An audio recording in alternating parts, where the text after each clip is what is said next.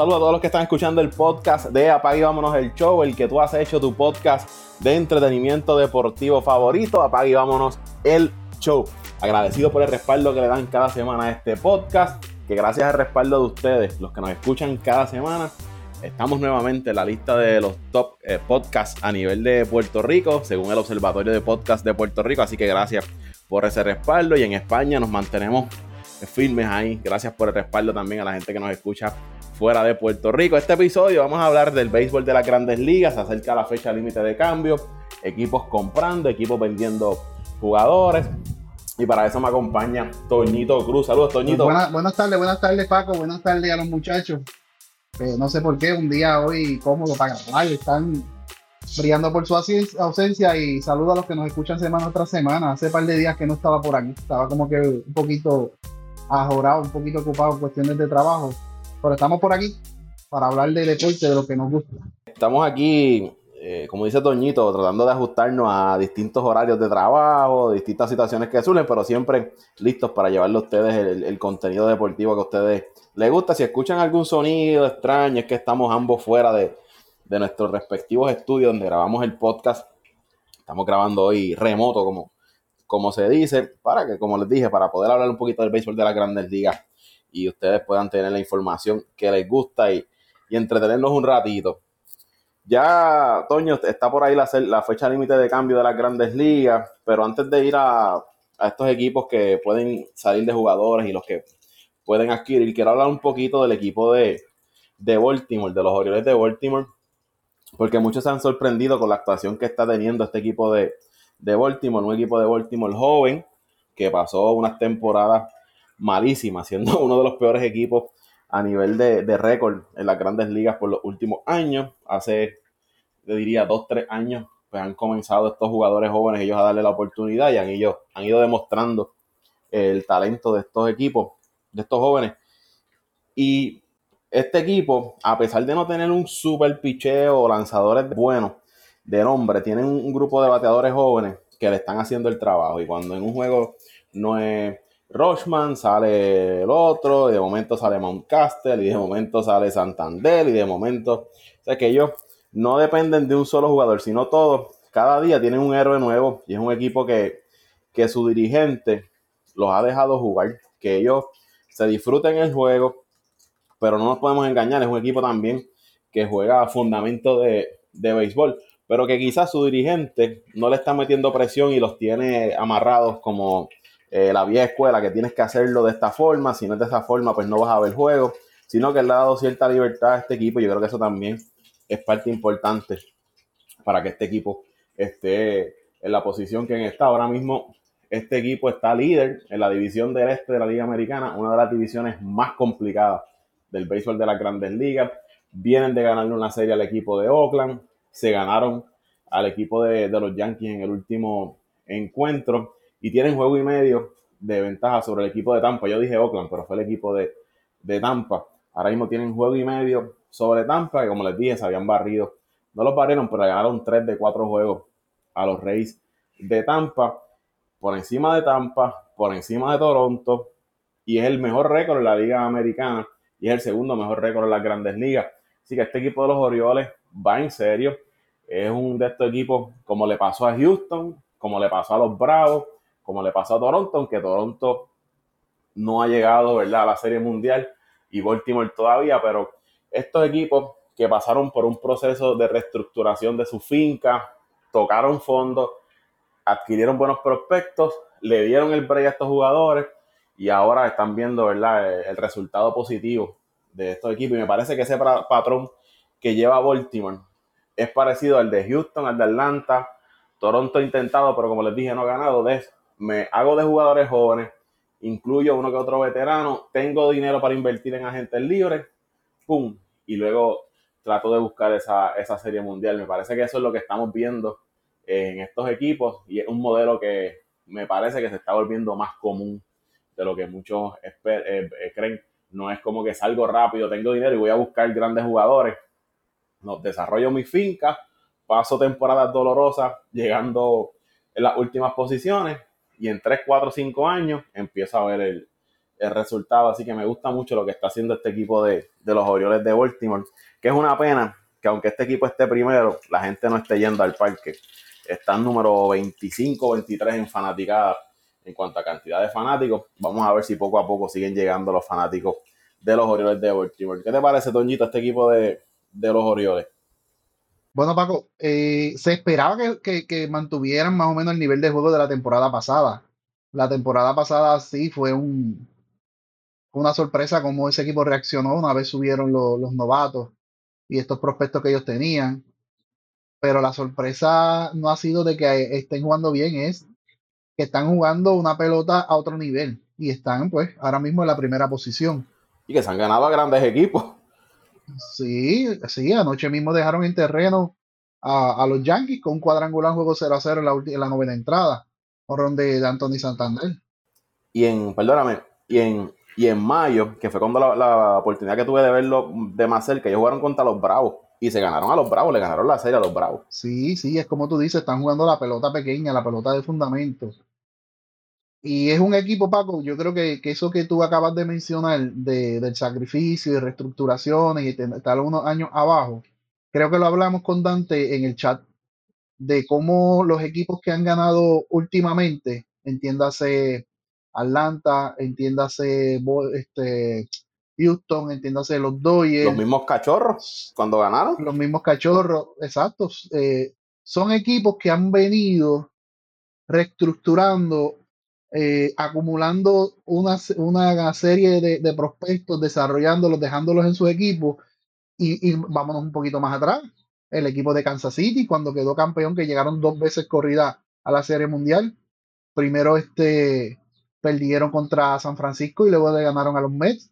Tenían un equipo que prácticamente fue desarrollo completo de su finca, eh, un, un bullpen que estaba a otro nivel y qué casualidad que la mayoría de esos peloteros salieron de Kansas City y no han sido ni la sombra de lo que fueron en Kansas City. Esos son peloteros pues que se ajustan a un sistema de juego y, y, no después no encajan en más en, en otros en otro sistemas. Pero, pero es bueno, es bueno que esto pase, Paco, que, que estos equipos este, se desarrollen, ganen, tú estabas mencionando, tengo dinero, algo tienen que tener dinero. ¿Cuántos años estaban viviendo del impuesto? De quedar al último, de, tener nóminas de, de, 20, 30 millones y recibirlo del impuesto y, lo de las entradas y lo de las ventas y, y ¿tú sabes que para el bolsillo. Tú sabes que yo descubrí, que tanto que nosotros te vacilamos a ti con los Mets, pero todavía Baltimore le paga 500 mil dólares a Obi Bonilla todos los años. Pero si es que no es el único, la otra yo se lo mencioné, no es el único contrato que hay así a largo tiempo que los equipos tienen que pagar, no solamente los Mets, hay varios equipos que están en las mismas. O sea, que, que Bonilla coge un millón y pico de los Mets y 500 mil de, de Baltimore todos los años. Un, un millón de los Mets y medio millón de, de Baltimore. De Baltimore, o sea, que el tipo pues hizo, hizo el mejor negocio que ha hecho cualquier pelotero.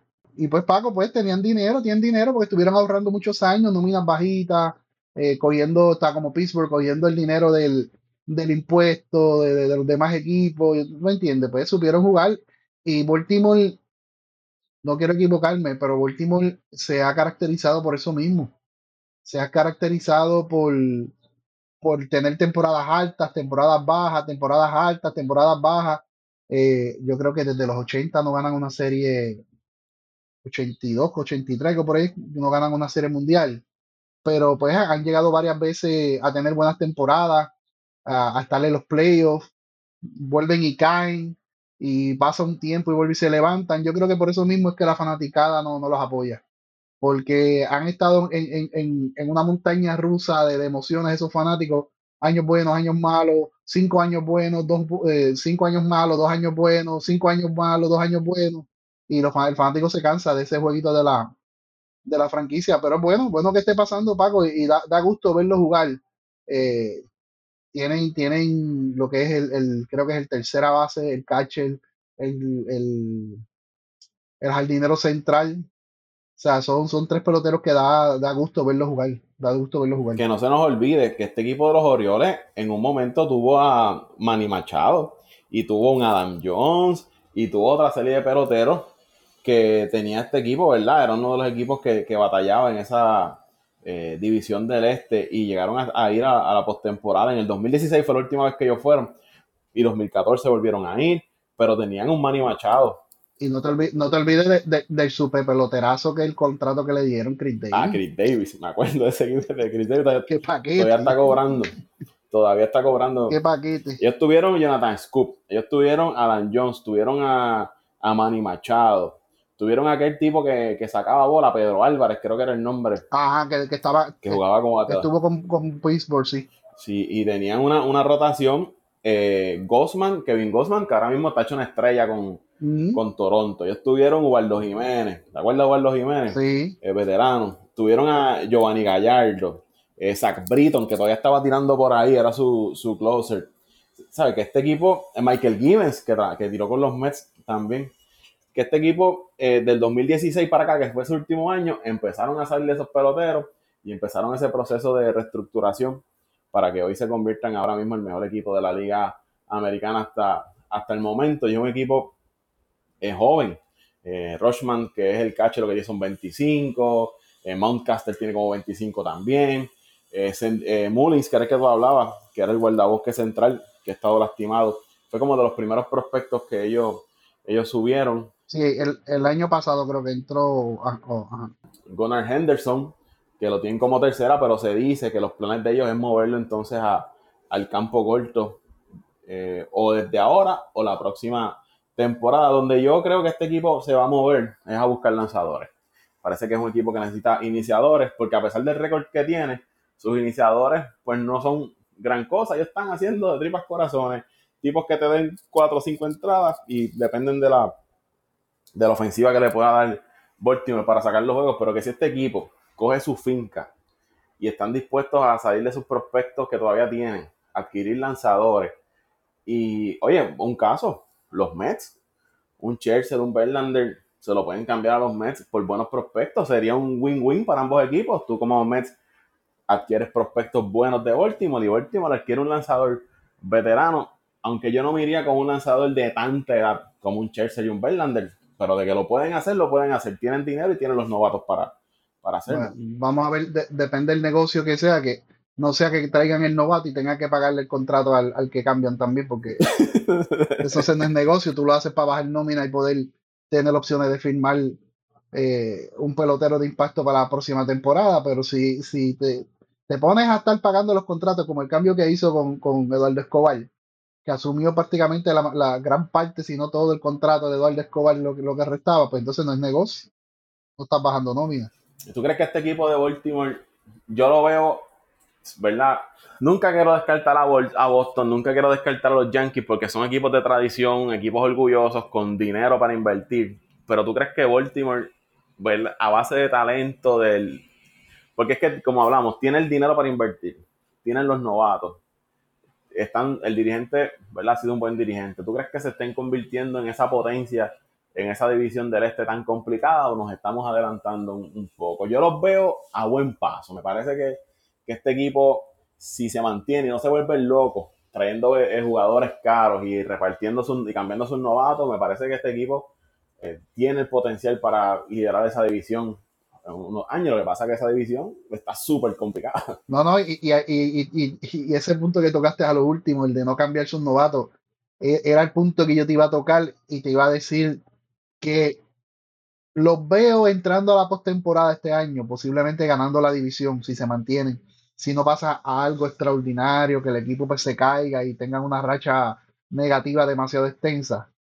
Eh, los veo entrando al, al, a la postemporada, ya sea ganando la división o por el wildcard. Lo que no estoy muy seguro, Paco, ni te garantizo es de que sean una potencia, por decirte, 3, 4, 5 años.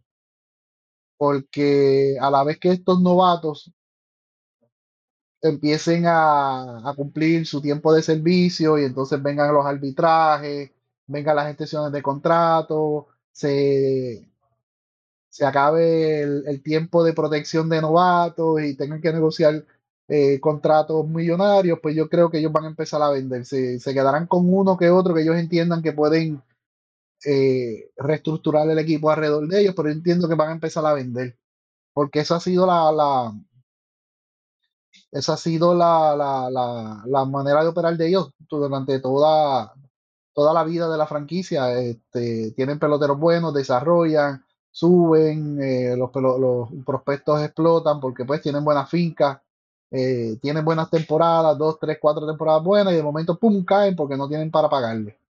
Eh, acuérdate que este equipo en los 90 tuvo a Lomar, tuvo a Brady Henderson, tuvo a Carrique en sus últimos años, tuvo a Rafael Palmeiro, etcétera, etcétera. Tuvo una serie Albert de. Albert Bell, tuvo una serie de, de, jugadores. Este, ¿te acuerdas, Albert Bell? Sí, es problemático.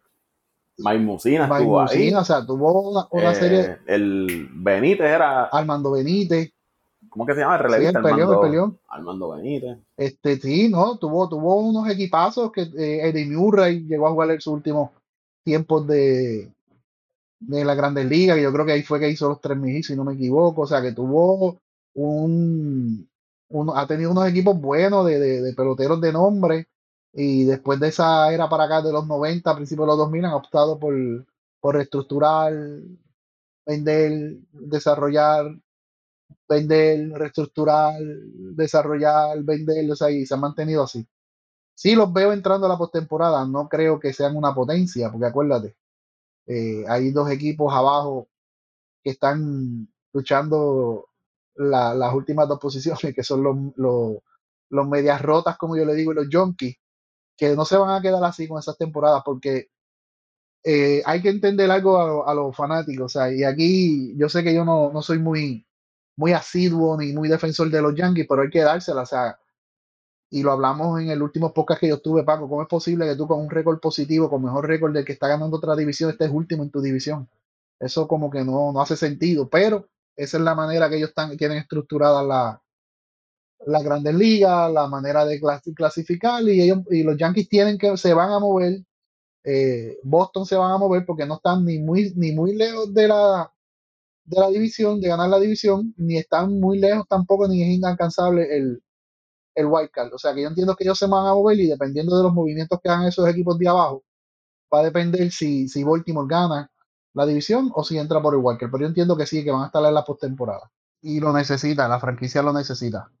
Necesita revivir esos tiempos de gloria de los años 80, 70 que, que tuvo esa franquicia, que mucha gente no lo sabe, es una de las franquicias más icónicas en la Grandes Ligas y de mayor tradición y por ahí han pasado grandes, grandes peloteros, eh, pues como los que mencionamos y, otras leyendas del béisbol en sus buenos años.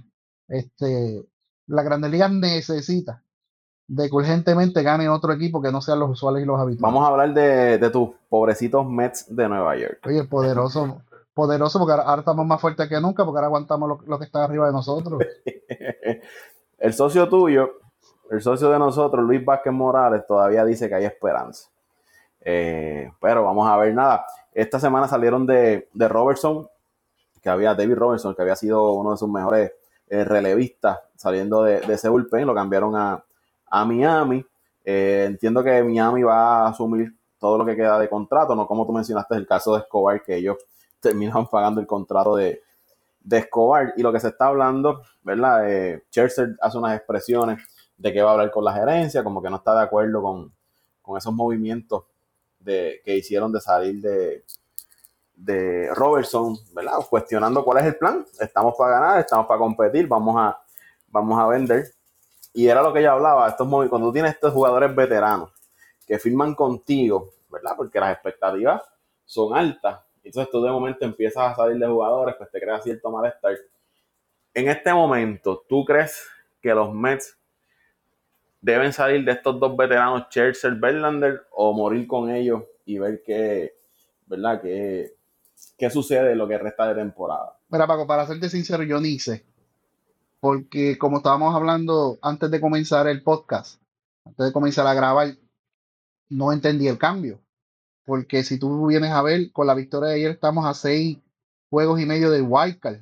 Yo sé que la división estamos bien atrás, pero seis juegos y medio del Wildcard empezando hago prácticamente que vamos a empezar agosto, ya agosto se empieza creo que el martes, eh, no tienes oportunidades, ya el equipo se ha visto que ha terminado, que ha comenzado a jugar bien eh, en las últimas los últimos juegos que este, creo que tienen de récord de 6-4, o sea que has ido mejorando tu, tu, tu, ritmo de victorias y si continúas así tienes chance de, de meterte en un wildcard, quién sabe un juego decisivo en el wildcard, uno nunca sabe, pero entonces sales de tu relevista más consistente, del que te está salvando los juegos en la ausencia de Chugal, en la ausencia de Edwin Díaz, eh, tu seguro de vida las últimas entradas está saliendo de él, un tipo que te ha dado no solamente eh, los salvados que te ha dado, sino que te ha dado juegos salvados de, de, de, entrada, entrada y media, dos entradas, o sea que es un tipo veterano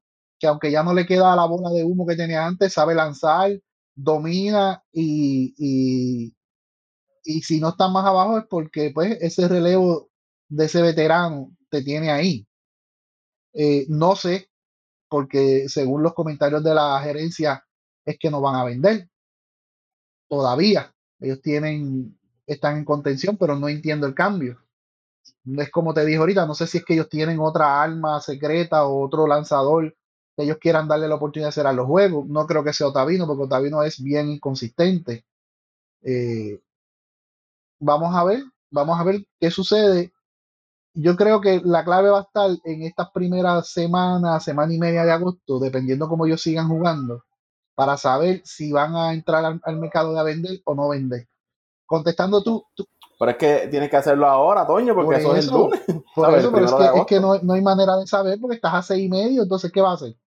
¿Vas a cambiar a Churchill ya que enderezó vas a cambiar a Verlander, que estaba leyendo ahí que los dos están interesados, están mostrando interés en, en Verlander. Y, Houston y, Texas. O sea, ¿qué vas a hacer? ¿Los vas a vender? Como te dije, ¿qué negocio vas a hacer? ¿Se los vas a cambiar a ellos pelo a pelo? Que ellos asuman el contrato, porque el, contrato de, de Churchill creo que termina ahora. Pero el de Verlander le quedan dos años más. Sí, el de Verlander es nuevo, empezó este, este año. Esta temporada, o sea, ¿qué, qué, qué negocio tú vas a hacer? ¿Quién tú vas a traer? O sea, ¿qué necesita el equipo? Pues el equipo ha tenido una inconsistencia que cuando el picheo eh, iniciador no hacía el trabajo, la ofensiva estaba. Cuando la ofensiva estaba, eh, cuando el picheo hacía el trabajo, la ofensiva no llegaba. Entonces, la primera parte de la temporada, el bullpen cargó, cargó el equipo y, estuvieron primero o segundo en la división. A la vez que el bullpen comenzó a fallar y el picheo empezó a fallar y la, y la ofensiva comenzó a fallar, se cayó todo y ahí, fue el, mes malo de, del mes de junio, que eso es, ya como te dije, estamos hablando ahorita, eso es tradición de que los meses en junio tengan un mes difícil. Entonces, ahora está recuperando, ya Verlander está teniendo muchas mejores salidas. Eh, Churchill ha tenido, anoche tiró, creo que fueron un juego de siete entradas y una carrera y, y ha tirado muy bien los últimos juegos. Ya Quintana regresó, te ha tirado dos buenos juegos, aunque no ha tenido suerte de ganar ha tirado dos buenos juegos. Eh, Senga ha sido consistente toda la temporada. Conseguiste mover a Peterson, entonces al, traer a Quintana, moviste a Peterson al bullpen para que fuera ese relevo intermedio, buscando llenar ese hueco que nunca pudieron llenar, que dejó ser Lugo, que lo vi hacer Lugo iniciando en, iniciando donde está, nunca entendí. O sea, este, ya conseguiste ese, ese relevo intermedio largo, o intermedio medio, ya, ya estás ajustando el equipo, ya este Starling Marte que está afuera ya está por llegar, está afuera por unas migrañas, o sea, ya tienes prácticamente el cuadro regular completo y ahora sales de tu mejor relevista, de tu, seguro de, vida, de tu cerrador, en una etapa de la temporada donde vienes subiendo tu nivel de juego. Entonces dices que no vas a vender, pero el movimiento que haces da a entender como que sí vas a vender y tienes razón, este, Churchill, de, de, de, sentirse incómodo, de molestarse, porque es como, como tú dices, cuando un, pelotero veterano de la trayectoria de, de Verlander y de Churchill te firman con un equipo es porque ven en su roster la posibilidad de tener buenas temporadas, no solamente ellos, sino el equipo, y de optar a una pretemporada y posiblemente una postemporada y posiblemente un campeonato. Porque estos, estos jugadores no te van a firmar un contrato solamente porque es de muchos chavos, sino porque tienen buen ingreso, van a tener buen ingreso y van a tener buena eh, posibilidad de con el equipo ir escalando posiciones y llegar a una postemporada y posiblemente una serie mundial. Y son veteranos que te van a decir, bueno, pero si, si no te entiendo lo que tú estás haciendo, si no entiendo cuál es tu propósito ahora, si dices una cosa, pero por las acciones, eh, si este, te haces entender otra, pues entonces yo me voy, porque yo lo que vengo es a competir. Ya son dos, dos caballetes que están en, en las postrimerías de su temporada, que lo que quieren es retirarse bien.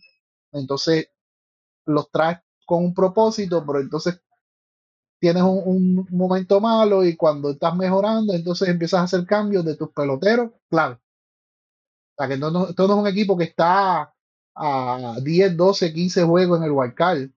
Esto es un equipo que estás a, 6, juegos y medio en una serie con el equipo que vas último de tu división, que tienes posibilidad de ganarle 3 de 4 y después vas a, una serie contra Kansas City que no ha estado jugando bien, que tienes opciones de ganar esa serie también y seguir escalando en la posición, en la tabla de posiciones de Wildcard, y entonces te pones a vender, es como que es, algo que no, no entiendo.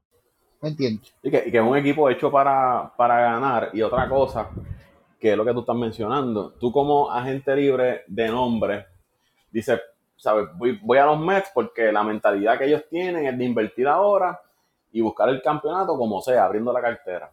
Pero yo sé, yo llego a los Mets, firmo el contrato y de momento no hay una temporada buena y empiezan a salir de todo el mundo. ¿Qué mensaje tú le estás dando a esos agentes libres del futuro que quizás consideren firmar contigo y digan, acá, pero si yo me voy ahí y no tenemos el arranque que se espera, pues me van a cambiar, no veo esa cierta estabilidad que un pelotero busca ya cuando es un veterano, me sigue es lo que tú dices, es el mensaje que, se está dando. ¿Qué mensaje yo estoy proyectando a los fanáticos y a los jugadores? Porque los fanáticos se molestan y entonces los jugadores que están en el dogout dicen, ven acá, pero ¿qué está pasando aquí? ¿Sabes? Me traíste aquí pensando en esto, no estás creyendo de cierta manera en el, en el proyecto y te crea esa, esa inestabilidad. Sí, Paco, sí, porque el, el dueño eh, prometió que iba a ser un equipo para ganar en, en dos, tres, cuatro años, o sea, en dos, tres años, no, no, no a largo plazo, y para eso hizo los movimientos, para eso trajo a Lindor, para eso trajo a Marte, para eso trajo a Caña, para eso trajo a, Eduardo Escobar, para eso trajo a Verlander, trajo a Scherzer, para eso trajo la, eh, dos por dos temporadas, trajo a Chris Basie, trajo a Walker, o sea, hizo, hizo una serie de movimientos para ganar ahora, que posiblemente no le funcionaron, y trató de, de, pues, de con otros peloteros que entendían que eran de la misma calidad tratar de hacerlo, eh, tener la misma resultados, pues no lo han tenido, pero no e, es incongruente lo que están diciendo versus lo que hicieron con el cambio. Y, y como tú dices, ya la serie, la, la fecha límite de cambio es ahora, es el lunes. Entonces, ¿qué vas a esperar para vender?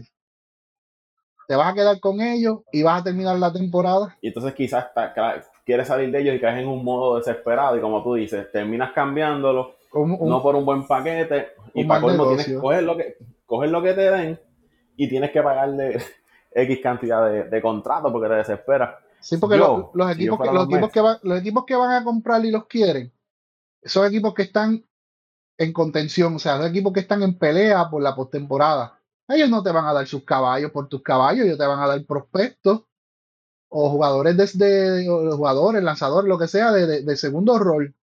De, o sea, de, no te van a dar los caballos, porque pues ellos están trayendo un caballo para complementar lo que ellos tienen. O sea, entonces, si ya hoy ni mañana hace los cambios, el lunes vas a hacer los cambios antes de la hora pico y vas a hacer cambios malos. Como que no, no hay, no hay, no hay lógica, pero yo me quedaría como estoy, termino la temporada, si me sale bien, me sale, si no me sale, pues entonces busco hacer los movimientos para, para, para pues, el sprint training y la próxima temporada o en las negociaciones de, invierno. Trato de, traer este, peloteros que verdaderamente se acoplen al equipo, a, las necesidades del equipo, porque no hay nada que perder, Paco, no hay nada que perder. El roster está, eh, los jugadores están una mala temporada, pero ¿qué, tienes que perder si te quedas con los caballos? Y si te sales, que entonces empiezas a ganar y mejoras y entra. como, como le pasó a Filadelfia. ¿Te acuerdas de Filadelfia el año pasado? Entraron calientes y se limpiaron a todo el mundo. En la serie final, en la serie mundial, tuvieron ahí y se limpiaron a todo el mundo, igual que San Diego. Sí, y entraron calientes. Yo, yo, si yo fuera los Mets, yo me quedo con ellos. Y ya, y vamos a ver qué pasa, porque pues, tú los traiste para eso y, el núcleo está ahí. O sea, no, no, son tipos de mal nombre, son tipos que han tenido buena carrera, pues dale el break y vamos a ver qué pasa y ya. Y que han venido mejorando. de momento cogen una racha de nueve victorias y se meten en pelea otra vez. Exacto, que eso es lo que te digo, que, que sigan ganando. Eh, ganas dos y pierdes uno, ganas dos y pierdes uno, ganas dos y pierdes uno. Cuando tú vienes a ver, te va a tocar jugar contra el equipo de tu, de tu división también. Cuando tú vienes a ver, ahora mismo, si tú miras la tabla de posiciones, el mejor, el mejor récord en los últimos 10 lo tienen ellos, 6 y 4. ahora mismo el mejor récord en los últimos 10 juegos lo tienen los Mets, 6 y 4. O sea, Atlanta 4 y 6, que está teniendo unos últimos 10 juegos malísimos. Filadelfia 5 y 5. Miami 3 y 7 y Washington 5 y 5. O sea que tú tienes 6 y 4. O sea, tú, tú has ido descontando, literalmente, si nos dejamos ya por eso, has ido descontando en tu división, has ido descontando en el wildcard. Pues entonces no entiendo la salida de, con más no entiendo la, la salida de, de, de, Robertson. Pero nada, vamos a ver qué sucede. No vamos a llorar, ya estamos resignados a, que sea lo que, lo que Papito Dios quiera. Bueno, salió información en, esta semana de que los angelinos planean quedarse con Chohei Otani después de que habían rumores de que posiblemente lo iban a cambiar. Habían equipos que habían mostrado interés en Otani, pero los angelinos dicen que todavía están en pelea. De hecho, hicieron un movimiento, adquirieron a Yolito y adquirieron a Reinaldo López desde el equipo de las Medias Blancas. No son estos super tipos, pero son tipos de, jugadores que te ayudan y ese equipo de los angelinos me parece que ofensivamente está ahí. Si el picheo es una buena área que, reforzarían, hay que ver cuándo estaría de regreso Mike Trout, pero se han mantenido en pelea a pesar de no tener a, Mike Trout, porque es que la temporada de, de Shohei Otani es, es ridícula. Estamos hablando que hace dos días atrás, en un doble juego, tiró las nueve entradas, le dieron un hit, blanqueó, y luego en el segundo juego dio dos cuadrangulares, eh, la volvió a sacar en estos días nuevamente. Eh, está cargando ese equipo de, de los angelinos y es desde ya, ¿sabes? Eso no. Hace varios meses atrás, el jugador más valioso de la liga americana. Y ellos parece que van a apostar en quedarse con, con Otani. Vamos a ver si eso cambiara. Pero yo no creo que van a cambiar de, de parecer. Pero se están arriesgando, Toño. Y amigos que nos están escuchando. Te quedas con él. Quizás, ¿verdad? Logres una, una corrida, vayas a postemporada. Pero si él no está contento contigo y decide probar la agencia libre y lo pierdes, te la jugaste fría a menos que ellos sepan o estén confiados o él le haya mostrado interés de que va a firmar nuevamente con ellos. Porque estamos hablando de un jugador que según se, se cumple lo que se dice, 500, 400 o quizás un poco más millones de dólares para firmar un contrato. Y ellos están básicamente en una posición similar a la de los Mets. Te quedas con los veteranos y los mueves la próxima temporada en el caso de los Mets, pues no los pierdes, pero en el caso de ellos sí se arriesgan a que Otani, pues, reciba una, mucha una, una oferta mucho mejor en otro lado y se le vaya. También está el riesgo de que si lo cambia y los que traes no te, no te hacen el trabajo, no te rinden, te arriesgas a perder todas esas posiciones, eh, todo ese avance que has tenido en los últimos, últimos creo que dos, tres semanas o sea, que, es una posición difícil, pero si estoy, yo, yo, yo, yo, en el caso de Otani y, los angelinos, yo aplico lo mismo de los Mets. Me juego la carta, trato de, de seguir empujando para entrar a la postemporada, que hace tiempo yo, ellos no entran a la temporada, yo creo como 2010, 2011 por allá, yo creo que desde el año antes que entró este Mike o algo así, ellos no entran a postemporada. Entro, busco, busco entrar a postemporada, eh, si no hago. Me parece que, ellos fueron una vez con Mike Trout. Pues entonces entro a postemporada. Trato de hacer el mejor trabajo posible a postemporada y después trato de firmarlo. Aunque yo, yo entiendo, Paco, que hay más posibilidades de que se quede en Los Ángeles por lo que ha representado para esa franquicia, por la acogida que le han dado, por, por, porque es un tipo de jugador. Yo no sé si tuviste el, el, el reportaje tipo tipo este documental que hicieron de él, humilde que él es, sea, que no es un tipo que sí tiene, sabe que tiene las opciones de ganar mucho dinero, pero no es el dinero su, su, su prioridad número uno, sin jugar pelota, sentirse bien. Yo entiendo que el equipo con más probabilidades de firmarlo, uh, una vez sea gente libre, eh, son los mismos, los mismos eh, angelinos, son los mismos angelinos. Pero pues yo me la jugaría, Paco, yo me la jugaría. Si no, pues quedaré, quedaré el gerente general y, la, administración de los angelinos como el, equipo que dejaron ir al mejor jugador de la temporada, de, de las grandes ligas, al tipo más versátil después de Beirut. Casi nada.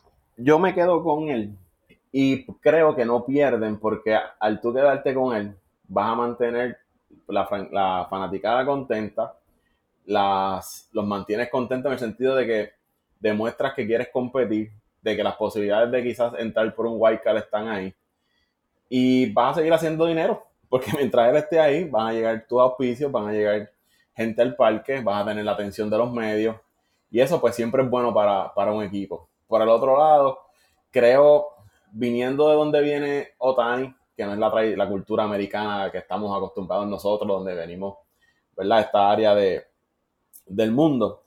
Quizás él puede sentir agradecimiento, aunque esto es un negocio, pero quien le dio la oportunidad y con quien llegó a un acuerdo al inicio de su carrera fue con los angelinos y quizás él diga, pues mira, tú me diste la oportunidad, pues yo tengo cierto agradecimiento y eh, lealtad hacia ti y se queda con ellos. Y si es así, pues se la jugaron bien eh, los angelinos, pero también está el lado de que, como tú dices, si no nos sale, perdí la oportunidad de sacarle quizás eh, lo que invertí en este jugador o los prospectos que me hacen falta para convertir esta, esta franquicia, pero está en una situación, como tú dijiste, igual a la de los Mets. no están tan lejos de clasificar, no tienen, y los he visto mejor que otros años a nivel de, de, talento y como están jugando, que a diferencia de otros años que tú veías ya que este equipo no, no tenía break. Y si Mike Trout regresa saludable, y logran seguir moviéndose, eh, pues quizás este equipo también de un empujoncito a final y se meta a la postemporada. Oye, ¿quién no quisiera ver a un Shohei Otani en postemporada?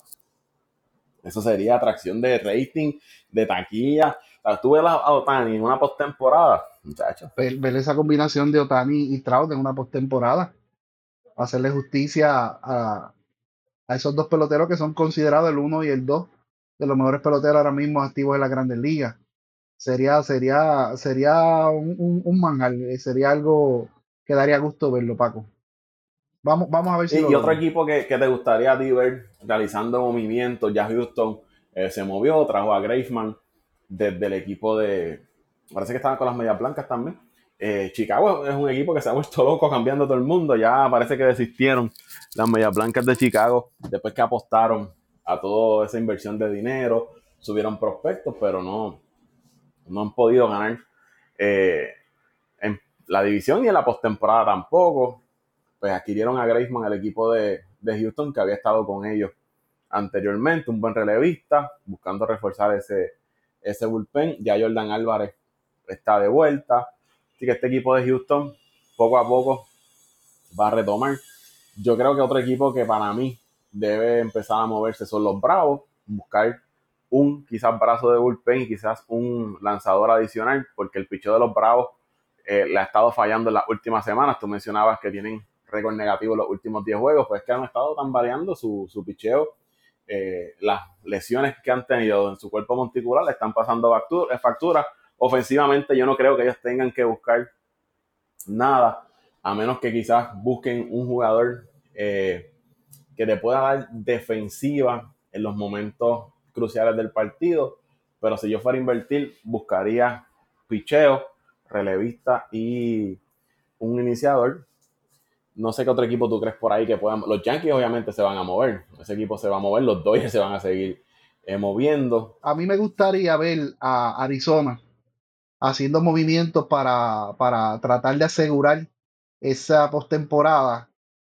Eh, me gustaría también ver eh, el equipo de Tampa haciendo los movimientos que realmente tiene que hacer para, para poder ganarlo todo. Yo entiendo que Arizona necesita un, lanzador más o dos, ya sea relevo o en el bullpen, para fortalecer el cuerpo monticular, el cuerpo monticular y necesitan un jugador más, más que la ayude en la ofensiva. Eh, Tampa Bay necesita ofensiva. El picheo yo creo que está bastante bien. Necesitan ofensiva. Eh, jugadores que, que, vengan a producir en los momentos clave.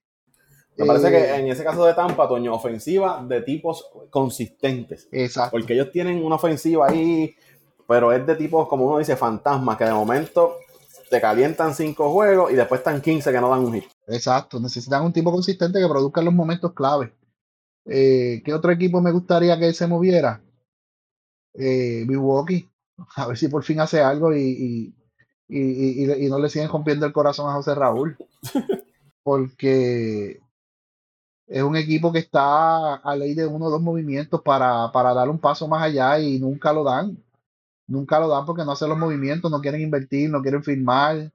Eh, y, es, y es difícil, difícil. O sea, aunque uno no simpatice mucho con, con ciertos equipos, uno desea de que las grandes ligas se haga más competitiva cada día y de que no sean los, mismos, como dije ahorita, Paco, los usuales y los habituales que siempre estén dominando, que lleguen equipos nuevos, que le den nuevas esperanzas a sus fanáticos, para que el deporte siga este, creciendo y el, deporte siga eh, atrayendo mejor, este, fanáticos, porque no, no da gracia de que ganen los mismos todos los años. Yo, creo que equipos como San Luis como lo es el equipo de, las Medias Blancas que, mencionaron, que mencionamos, son equipos que tienen jugadores que van a estar moviendo. En San Luis se habla de Arenado, se habla de Montgomery, se habla de Flaherty, que podían estar siendo eh, cambiados del equipo.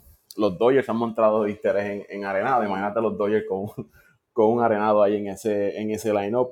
Y las Medias Blancas, pues ya comenzaron a salir de, de sus lanzadores tienen otros lanzadores que pudieran realizar movimientos. Cleveland eh, cambió a Rosario. Vamos a ver si hacen otro tipo de, movimiento, aunque Cleveland aún está en, pelea.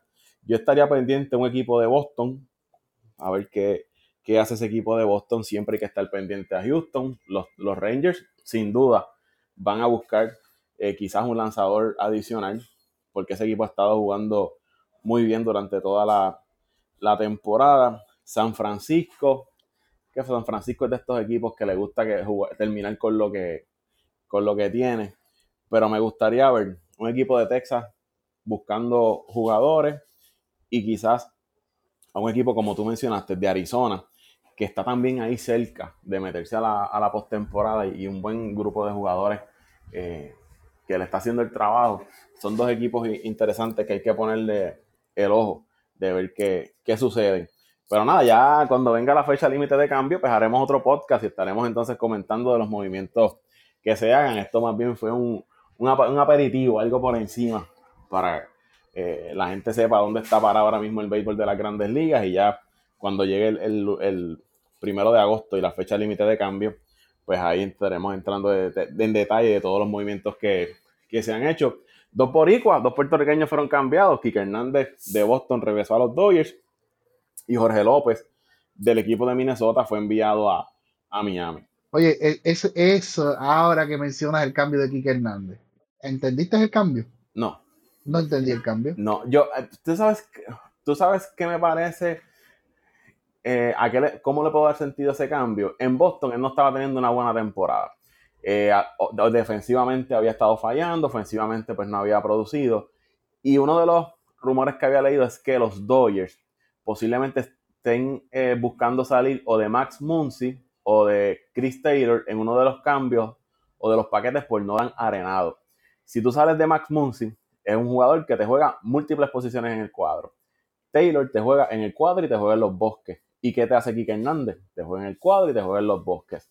Que me parece que ellos se están preparando quizás ante un movimiento que puedan desprenderse de Taylor o de Muncy y entonces tener a un Kike Hernández de, reemplazo en esa, en esa posición cuando salga este utility del equipo. Pero el problema es que estás trayendo un tipo que bate a punto bicicleta por dos, por dos, por, por, la posibilidad de salir de dos individuos que están produciendo ofensivamente para tu equipo. Como que tampoco hay mucho, mucho sentido en eso. Vamos a ver, algo sabrán o, algo tendrán ellos escondido. Y acuérdate que Kike es un pelotero de verdad, aunque su producción no sea la mejor, siempre es bien querido por, por la fanaticada y allá en Los Ángeles lo, lo adoran. Eso es así, sí, Querido, es muy querido allí. Y le, gusta la farándula, le, gusta ese ambiente, le gusta la farándula, las cámaras. Sí, sí, sí. Llama la atención. Hasta anuncios de televisión ha, hecho. Eh, nada, el primero de agosto, pues volvemos otra vez aquí, hablamos de, de los movimientos finales que se hagan oficiales entonces en la fecha límite de cambio. ¿Dónde te siguen, Toñito? Pues como siempre, Paco, eh, estamos en Twitter, en ah, bueno, Twitter no, ahora X, aunque ya no, todavía no ha cambiado el, el logo, pero Twitter o X, como sea, en Twitter, hasta ahora es Twitter, en Twitter en arroba Antonio Cruz 528, arroba Antonio Cruz 528 en Twitter. Ahí me siguen en Twitter, Instagram y Facebook como Paco Lozada PR, Paco Lozada PR, lunes a viernes en el Junte Deportivo de Cadena Salsó en Puerto Rico, en 99.1 FM. Así que gracias por el respaldo, un abrazo a todos y nos hablaremos la próxima semana.